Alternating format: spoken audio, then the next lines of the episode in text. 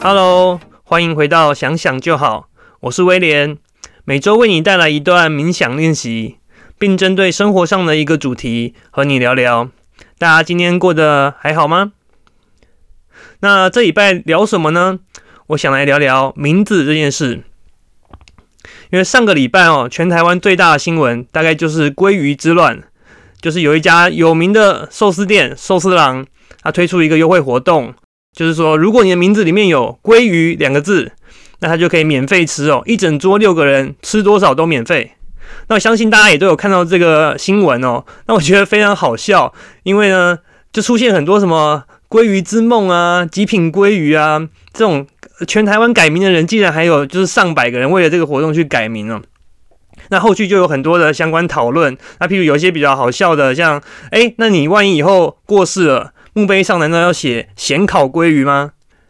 那不过这个新闻本身其实对我来说其实相当有感觉的一点，是因为哦，我们家的第二胎第二个宝宝才刚出生，那所以呢，我跟太太也才刚面临到就是要帮小孩子取名字。那取名字要取什么？其实我们很伤脑筋啊。那所以看到这个新闻的时候，就想说，哇，还可以取名叫邓鲑鱼这样的，就是这么无厘头的名字哦。那所以呢，今天来跟大家聊这个主题。那不过呢，在开始聊之前哦，想邀请你先按下关注，来收听频道的最新更新。那另外呢，这个礼拜频道有一件大事哦，就是我们想想就好的频道也在 YouTube 上线喽。哦，因为我不是只单纯的把这个音档做上传，然后没有画面哦，那我还有就是配上影像、配上影片、动画等等。那所以呢，我的一个朋友就说啊，那虽然呢本来就已经听过了节目内容，但是再去看 YouTube 的频道搭配的这个影像画面，他又有一种不一样的感受。那所以他觉得这个质感非常好，所以呢。已经是我们的听众朋友，也可以再到 YouTube 上面去看一下。那连接哈，我会放在下面的资讯栏。那就不得不说，就是呃，做 YouTube 的人都会讲的，就麻烦大家啊，按赞、订阅、开启小铃铛哦。我是真的还蛮认真做的啦，可以大家可以去看一下。好，那回来哦，就是看到有蛮多人在讨论这个鲑鱼改名字的事情啊。那其实蛮多就是在争论的。本来也不知道说，哎，这个在在吵什么，就就发现啊，因为有一派人啊，他们就觉得说，哎，这些名字啊，名字都是我们父母赐予的，不应该说为了像那种优惠这种小事哦就乱改，这样是非常不尊重自己的爸妈。那也有人觉得说，这种想法也太古板了吧，反正改完名就还可以再改回来啊啊，我们每个人不是一生都有三次机会吗？干嘛这么大惊小怪？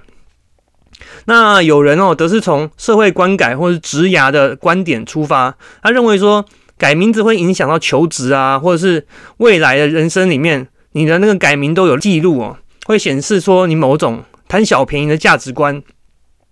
那譬如就有一个教授，他就在脸书上面发文说啊，如果他的班上同学哦，有学生为了优惠改名哦，他一定把这个学生死当哦。他们的单位也永不录用任何曾经为了鲑鱼改名字的人哦，因为他觉得这已经是构成某种道德瑕疵。那另外呢，则有人说从青少年的认同感出发去试着去解释，因为呢，为了活动改名的，不知道大家有没有发现哦，大部分都是年轻人。那其中一个原因呢，像因为我们当我们年纪越来越大，需要承担的社会责任越来越多的时候。那改名字，它的这件事情的成本就会越来越高。你可以想象说，哎，某某上市公司的董事长，他曾经改名叫什么“鲑鱼董事长”嘛，叫“鲑董”。那相较之下哦，大学生呢，像没有什么收入，那几千块的餐费哦，可能就会他动力其实是相对比较高的，他改名字的 CP 值显得比较划算。那有些人呢，青少年他其实改名哦，是为了获得认同感。那一方面哦，周围的朋友都去改了，那就大家跟着冲一波。你看，而且改个名就能一直被揪去吃饭，感觉很会很被需要，很受欢迎。那所以就有人从这个观点哦去讨论说，青少年改名的这个同才心理或是认同感这部分去做讨论。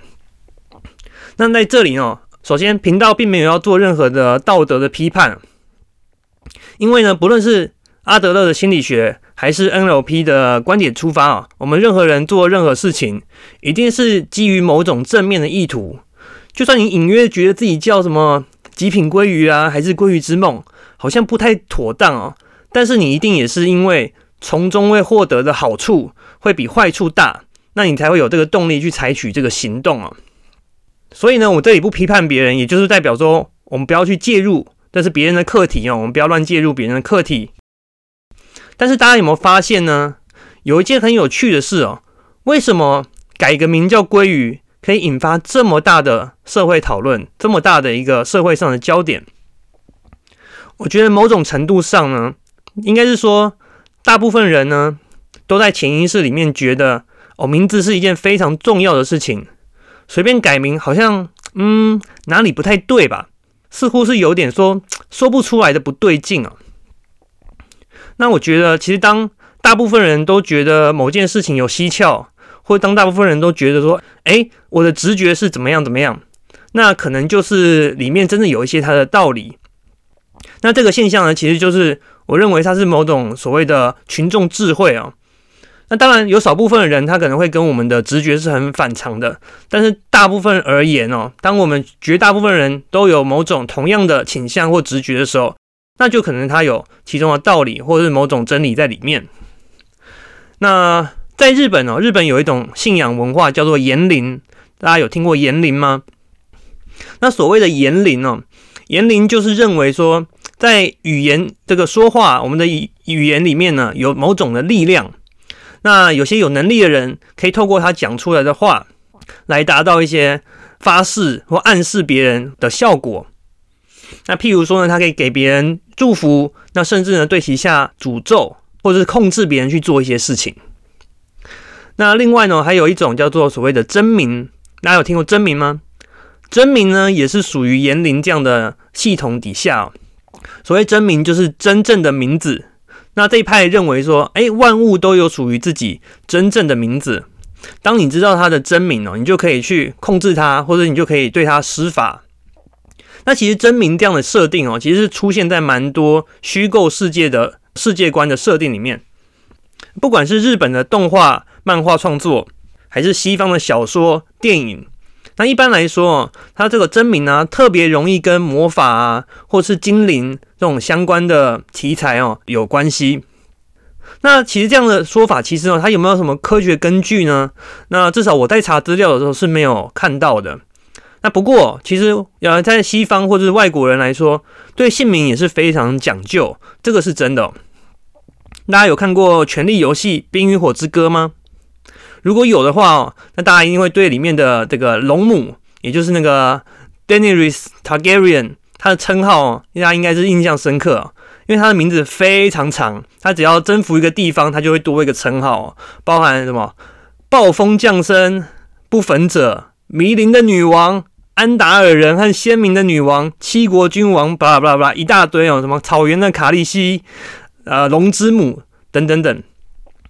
那不过啊，说穿了，刚刚讲这些龙母的名字哦，也是只是在存在于小说里面哦，最多也只能说明说，写小说的作者和他的所在的社会的环境，其实是很看重名字的。那么关于名字啊，有相关的科学实验吗？哎，还真的有。那我在这里说的哦，其实并不是姓名学。那姓名学哦，因为我个人比较没有研究。那当然，如果说有人对这个主题有兴趣，或是诶听众，你本身呢就是姓名学的专家哦，那欢迎你来信，也可以跟我们分享。那也欢迎这方面的专家达人哦，可以自告奋勇跟我们联系。那联络的信箱哦，一样放在节目的资讯栏。未来呢，也有机会。透过专访的方式哦，来介绍姓名学或是各种不一样的主题哦。OK，回到跟名字有关的这个科学实验，那不知道大家有没有听过一个实验叫做包爸和 Kiki 效应？那我先说结论哦，这个实验呢，简单来说就是我们人类啊，对于别人应该要叫什么，会有一种先入为主的观念。嗯，先入为主。这这不就是刻板印象吗？那实验是这样子的哦，科学家首先会给你看一张图片，那这个图片呢，上面有两个几何的图形，那其中一个它是比较圆润的，它是比较多曲线的。那另外一个呢，它则是有棱有角，有很多的转折跟尖角。然后呢，他们在询问受试者啊，请问你觉得，哎，哪一个图形呢？它的名字应该叫做包吧？那哪一个图形呢？它应该是 Kiki。实验结果发现呢，有高达百分之九十五到百分之九十八的受试者，他们都做出了一样的选择。那我会把这个实验呢放在我们脸书的听众社团里面。那你可以到社团里面去测验看看，你是不是也跟九百分之九十五到九十八的人是一样的。那这个社团呢，只要听过我们的节目的听众都可以免费加入哦。可以在 FB 搜寻关键字，就是冥想也可以很潮、很科学，或者是点我们资讯栏的连接去加入。那这个实验哦。最早是在西元一九二九年，就是大概距今大概九十几年前，就有德国的心理学家所提出哦。那这个心理学家叫做沃尔夫冈·科勒。那那个时候呢，他的实验的主要对象都是西班牙语系的使用者。那他们就发现说，其实除了英语和西班牙语的使用者以外，那这个现象呢，至至少也存在像说非洲语系、意大利语。还有法语等等哦，很多种不同的语言的使用者身上，而且呢，那我们人从大概多小的时候会显露出这样的一个特性呢？那大概至少从两岁半开始哦，就有这种反应。那甚至呢，有些研究者认为，大概四个月大的婴儿就会有这样的现象哦。那其实就是额外说一点，像我家女儿啊，他们现在大概三四岁啊。他们就是很很会把自己的小玩偶啦，甚至小石头啊，都会取名字哦。啊，那些名字都是一些我没听过，然后觉得，哎，你怎么会这样想呢？觉得很有趣的一些名字。那另外呢，我们就会想说，哎，这是不是因为教育啊，或者你的文化、你的社会观造成的的现象哦？那他们说这个测验的人员、实验的人员，他们也去去找，就是说与世隔绝的一些部落。要比较没有跟外界文化交流的这些偏远的部落去做实验，那他们同样的有观察到这样子的一个现象，那这代表哦，这并不是某种语言的特殊的，或者是某种文化所造成的特殊结果，而是呢，它普遍的存在我们所有人类的大概大脑中的某种机制，所以呢，科学家就认为啊。导致这个包把和 Kiki 的效应的这个原因是什么呢？有一种说法哦，是认为，呃，因为我们的视觉啊和听觉还有运动系统之间哦，我们的大脑都是互相连接的。那如果这个图形呢，它这种线条会大幅的急转弯，它又长很多尖刺，就像刺猬啊或者海星这种感觉。那我们下意识呢，我们就会把一些比较需要舌头快速、大幅度变化的一些动作，它跟声音哦去做结合。那譬如说，像他们实验中做过像 Kiki、Takiti 这种 t、k 的那种很尖锐的音，就是比较有这种声音的特性哦，它就可以刚好就跟我们图形哦会去做一个视觉上的特征，或有相吻合。那相反的哦。另一个图形呢，它是比较圆润的。那么像说什么，他们实验中的是用包吧，或是 maluma，这样听起来比较圆滑、比较连续的发音。因为通过这些发音哦，你的嘴巴也要做嘟嘴。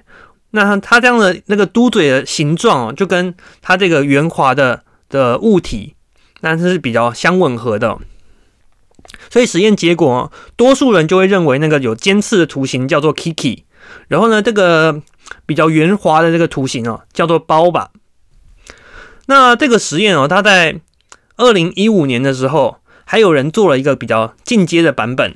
啊，它的内容呢是有一点类似的。哦。那不过呢，它这次的图片呢，举的是两个看起来是外星生物，但这两个外星生物呢，它的它的构成哦，一个一样是比较尖的，另外一个呢则是比较多圆弧的。那这个测验人员他就举出一些名字哦。那一些比较圆润的声音的名字，譬如像 Bob、Leo、Mona，就会对应到比较这个圆润的这个外星人。那还有另外一半的名字哦，它就是跟 Kiki 是同一类型的，譬如叫做 Kirk、Kate、Tate，就是这样会比较比较尖锐的。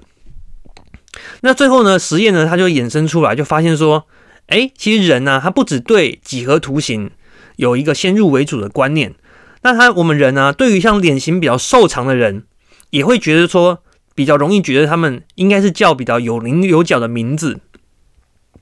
那相对的，如果你的脸型是比较圆润的啊，比较有一些比较福态的，那相对呢，我们就会觉得说啊，他的名字应该叫做比较比较圆滑的，比较像做 b 啊、Bob 或者 Mona 这种比较呃平缓的，比较没有那种刺音、刺耳、尖锐的声音的名字。然后再更进一步呢，研究者还发现说，一个人的脸部特征哦，和他名字如果是一致的。那会影响到别人对他的一个喜好程度哦。譬如说，如果你看到一个陌生人哦，那他脸型就是圆圆的圆脸，然后他人他的名字就叫 Bob。那我们这个受测测试者哦，当他知道说，哎，他的名字有对到他的这个脸部特征的时候呢，那他就会对这个人他有一个比较好的观感，有一个比较好的印象，他的好感度会提升哦。不过当他知道说，哦，这个陌生人，哎，他这个圆脸，他怎么叫做 Tate 呢？他会想说：“哎，这个圆脸他怎么会叫 Kiki？他根本不长得不像像 Kiki 啊，所以呢，他的好感度就不会上升哦。所以哦，你就会发现说，哎，有些这个候选人啊，在选举的时候，有些候选人如果呢，他的名字，譬如他就是胖胖的，但他的名字就很温和，代表说他的脸型、他的形象跟他名字的声音是吻合的，他的得票率是会上升的。”那至于说他的脸型跟他的名字的评价不一致的时候，那他的得票率呢，则是会比那些印象吻合的名字要来的要差。那换句话说哦，这个 Boba 和 Kiki 效应可以间接应用在脸型和名字之间哦。也就是说，当一个人的名字跟脸部特征是否符合的时候，就会影响到其他人对这个人的喜好程度。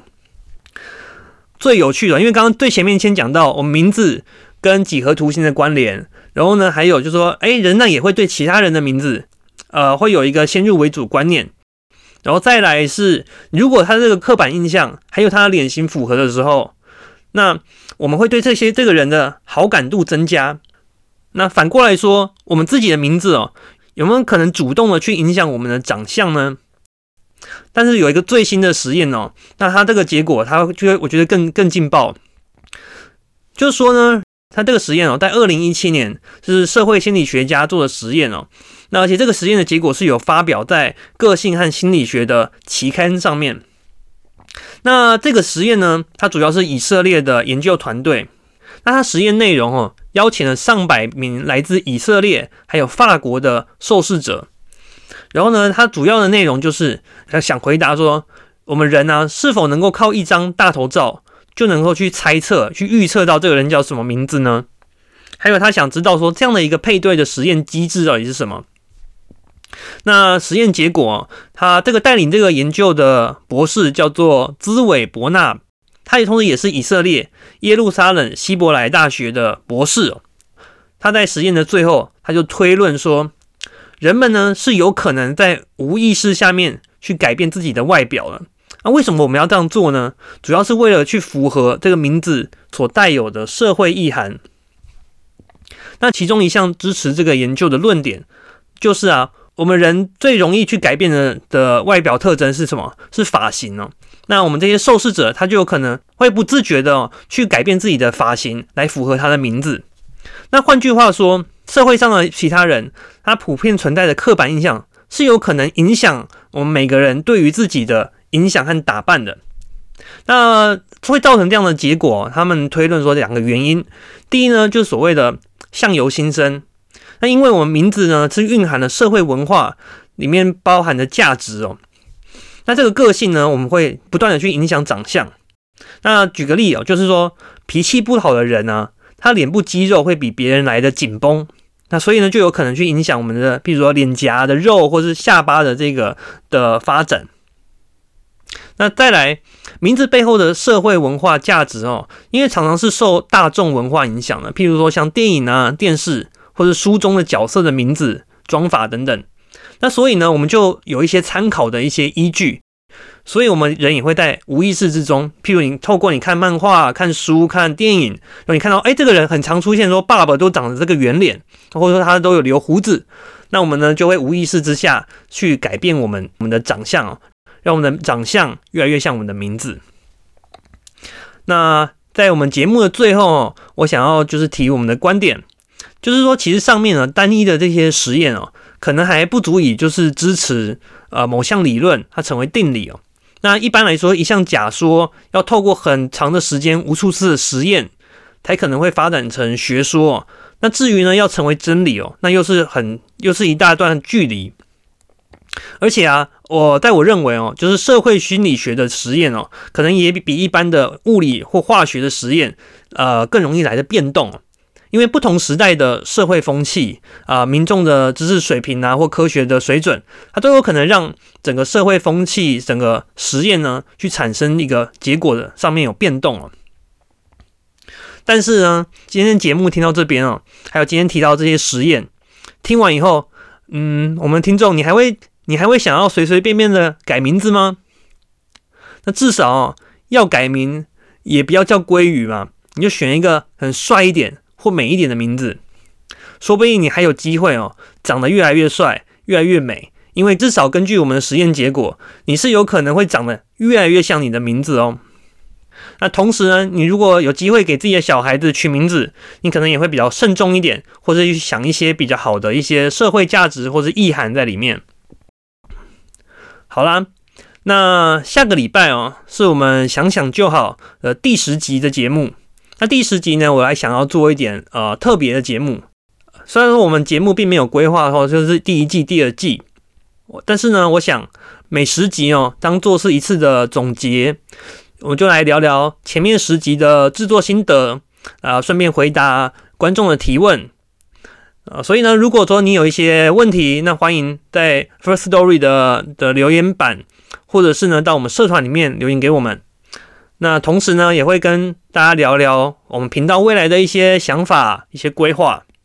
那就请大家就是可以订阅或是关注，来支持我们的频道。那老样子哦，我们一集的日常的闲聊节目会搭配上一集的冥想练习。那等一下练习要做什么呢？那今天因为我们聊到名字哦，还有我自己之前就因为取名字的事情伤透脑筋。那其实取名字啊，呃，其实有些时候是需要一些创意的，不只是在你给小孩子取名字哦。有些时候，譬如说你要帮自己的品牌或者你的专案取名字，或者你自己有做一些产品，那你都有取名字的机会。那所以从这里延伸哦，今天想做这个冥想练习呢，那就针对在我们的大脑呃创意的部分。那其实一般来说，冥想呢都可以让我们比较容易发挥创意。但是今天呢，我想把我们的练习着重在大脑创意的区块。那希望呢，透过这样的一个练习哦，能够激发出我们脑袋中的的无限的创意和潜能。好了，那今天节目到这边，那我们在等一下的练习之中就会再见面。那老样子哦，在下一段节目开始之前，你可以找到一个舒服的位置，还有不受打扰的时间。那我们的日常节目就下周再见喽，拜拜。